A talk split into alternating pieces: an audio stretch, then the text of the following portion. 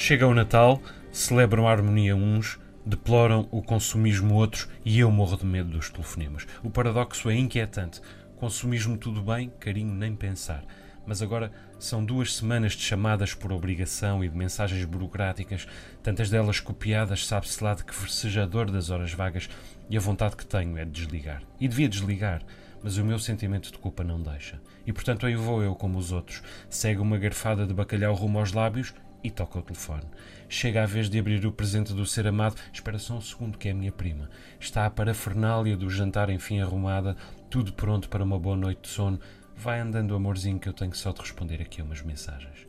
Ainda são o menos as mensagens. O pior são mesmo os telefonemas, desde logo porque no Natal as relações de afeto definem-se por géneros e cada género tem o seu tempo de antena próprio. Para uma tia com quem só falamos no Natal e nos anos, 10 minutos. Para um ex-camarada de tropa que vemos apenas no almoço dos combatentes, 12. Não tarda estamos ambos.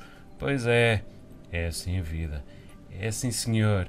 E ainda faltam 9 minutos num caso e 11 no outro. E eu não quero ser mete-nojo realmente mas continuo a achar que há outras e melhores maneiras de expressarmos o amor que temos uns pelos outros. Por isso suspiro por esse Natal em que o proclamemos todos: este Natal não há telefonemas. Outro paradoxo. O telemóvel é uma ferramenta essencial para mim. É bloco de notas, é relógio, é quiosque de jornais, é instituto de meteorologia. Mas caramba, os telemóveis não são para falar, são para dar recados. 10 segundos para o recado 15 em caso de incêndio ou ataque cardíaco especialmente agudo e acabou-se. A mim, até por necessidade me custa falar ao telefone, quanto mais por obrigação. Quando o digo, porém, ninguém acredita. Já usei de apelos públicos, murros no peito, preces contritas. Pelo amor de Deus, mandem-me um e-mail. Logo eu que não acredito em Deus. Não há quem não se sinta atingido, a não ser os que dizem logo que também não gostam de falar ao telefone e empreendem nos 40 minutos seguintes ou então aqueles que já vêm avisados e suspiram: Eu sei que não gostas de falar ao telefone, mas sou mau a escrever. É uma tortura.